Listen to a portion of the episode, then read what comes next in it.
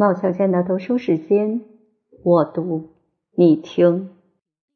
后门大街，人生第一乐趣是朋友的契合。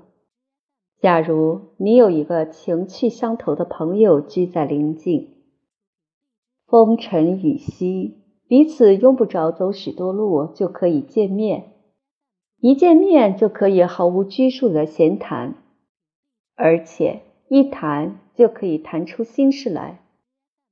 你不嫌他有一点怪脾气，他也不嫌你迟钝迂腐，像约翰逊和鲍斯威尔在一块儿似的，那你就没有理由埋怨你的新秀。这种幸福永远使我可望而不可攀。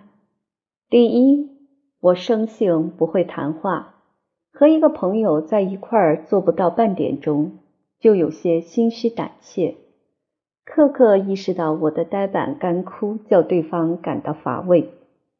谁高兴像一个只会说“是的，那也未见得”之类无谓语的人溜嗓子呢？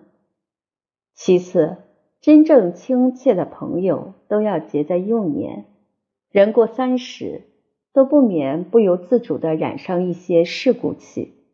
很难结交真正情趣相投的朋友。相识满天下，知心能几人？虽是两句平凡语，却是开乎言之。因此，我唯一的解闷的方法，就只有逛后门大街。居过北平的人都知道，北平的街道像棋盘线似的，依照对称原则排列。有东四牌楼，就有西四牌楼；有天安门大街，就有地安门大街。北平的精华，可以说全在天安门大街。它的宽大、整洁、辉煌，立刻就会使你觉得它象征一个古国古城的伟大雍容的气象。地安门。大街恰好给他做一个强烈的反衬。它偏僻、阴暗、狭隘、拘促，没有一点可以叫一个出来的游人留恋。我住在地安门里的词汇店，要出去闲逛，就只有这条街最旧便。我无论是阴晴冷热，无日不出门闲逛，一出门。就很机械地走到后门大街，他对于我好比一个朋友，虽是平凡无奇，因为天天见面，很熟悉，也就变成很亲切了。从词汇店到北海后门，比到后门大街也只远几百步。出后门，一直向北走，就是后门大街。向西转，稍走几百步路就是北海。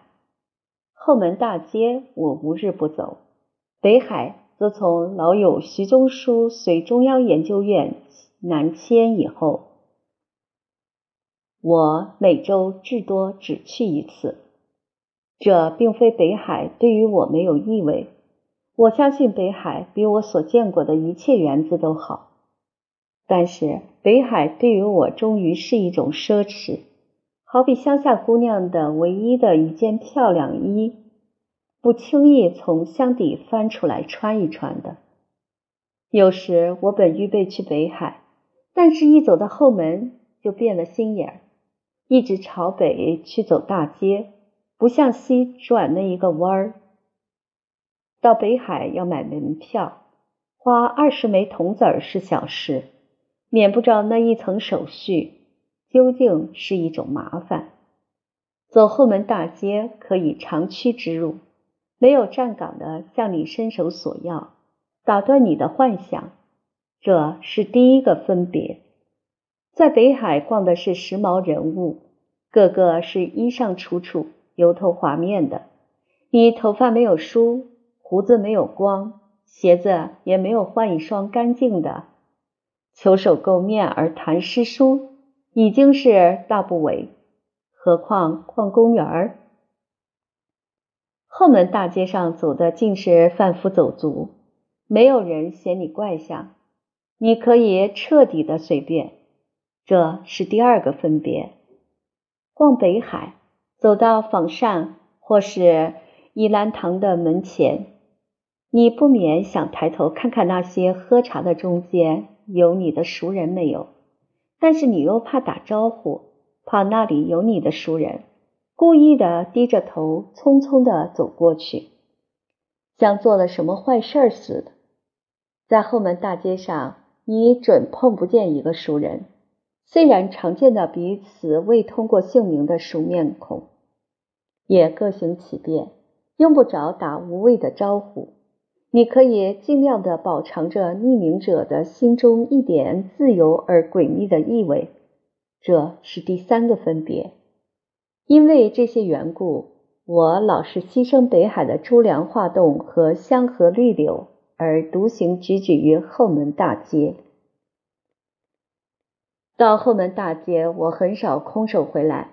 它虽然是破烂，虽然没有半里路长，却有十几家古玩铺，一家旧书店。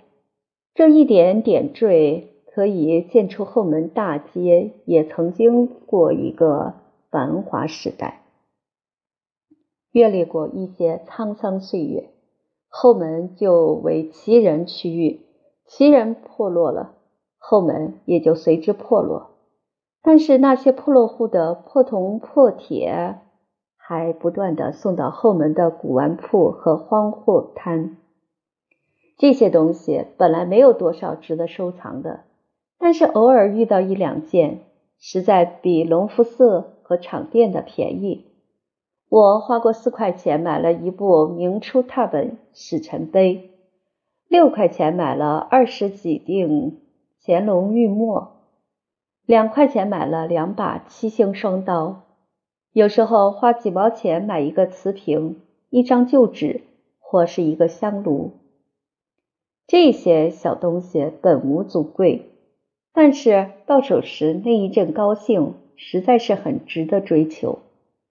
我从前在乡下时学过钓鱼，常登半天看不见浮标黄影子。偶然钓起来一个寸长的小鱼，虽明知其不满一夜，心里却非常愉快。我究竟是钓得了，没有落空。我在后门大街逛古董铺和荒货摊，心情正如钓鱼。鱼是小事，钓着和期待着有趣。钓得到什么，自然更是有趣。许多古玩铺和旧书店的老板都和我由熟识而成好朋友。过他们的门前，我的脚不由自主地踏进去。进去了，看了半天，件件东西都还是昨天所见过的。我自己觉得翻了半天还是空手走，有些对不起主人。主人也觉得没有什么新东西可以卖给我，心里有些歉然。但是这一点不尴尬，并不能妨碍我和主人的好感。到明天，我的脚还是照旧的不由自主的踏进他的门，他也依旧打起那副笑面孔接待我。后门大街龌龊，是毋庸讳言的。就目前说。它虽不是贫民窟，一切却是十足的平民化。平民的最基本的需要是吃。后门大街上许多活动都是根据这个基本需要而在那里川流不息的进行。假如你是一个外来人，在后门大街走过一趟之后，坐下来搜求你的心影，除这破铜、破铁、破衣、破鞋之外，就只有青葱、大蒜、油条、烧饼。和卤肉肥肠，一些油腻腻、灰灰土土的七三八四和苍蝇、骆驼混在一堆，在你的昏眩的眼帘前晃影子。如果你回想你所见到的行人，他不是站在锅炉旁嚼烧饼的洋车夫，就是坐在扁担上看守大蒜、咸鱼的小贩。那里所有的颜色和气味都是很强烈的。这些混乱而又浑浊的景象，犹如陈年牛酪和臭豆腐乳，在初次接触时，自然不免惹起你的嫌恶。但是，如果你尝惯了它的滋味，它对于你却有一种不可抵御的引诱。别说后门大街平凡，它有的是生命和变化。只要你有好奇心。很乱窜，在这布满半里路长的街上和附近，你准可以不断的发现新世界。我逛过一年以上，才发现路西一个夹道里有一家茶馆，花三大枚的水钱，你可以在那儿坐一晚，听一部济公传或是长坂坡。至于火神庙里那位老拳师变成我的师傅，还是最近的事。你如果有幽默的癖性，你随时可以在那里寻到有趣的消遣。有一天晚上，我坐在一家旧书铺里，从外面进来一个跛子，向店主人说了关于他的生平一篇可怜的故事，讨了一个铜子儿出去。我觉得这人奇怪，就起来跟在他后面走。看他跛进了十几家店铺之后，腿子猛然直起来，踏着很平稳安闲的大步唱：“我好比南来雁。”沉默到一个阴暗的夹道里去了。在这个世界里的人们，无论他们的生活是复杂或简单，关于谁你能够说，我真正明白他的底细呢？一到了上灯的时候，尤其在夏天，后门大街就在它的古老躯干之上，尽量的炫耀近代文明。理发馆和航空奖券经理所的门前悬着一排又一排的百枝烛光的电灯，照相馆的玻璃窗里所陈设的时装少女和精细名角的照片，也越发显得光彩夺目。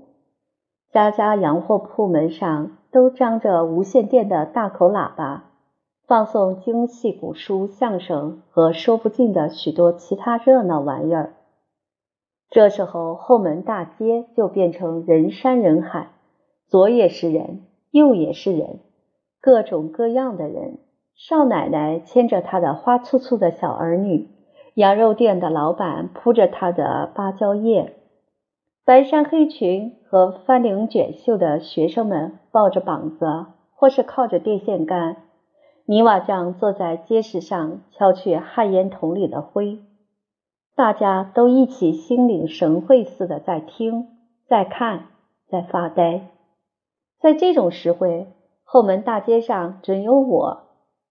在这种时会，我丢开几十年教育和几千年文化在我身上所加的重压。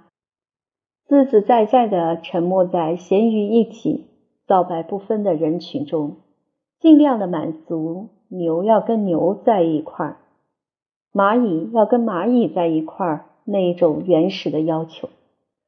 我觉得自己是这一大群人中的一个人，我在我自己的心腔血管中感觉到这一大群人的脉搏的跳动。后门大街。对于一个怕周旋而又不甘寂寞的人，你是多么亲切的一个朋友。一九三六年。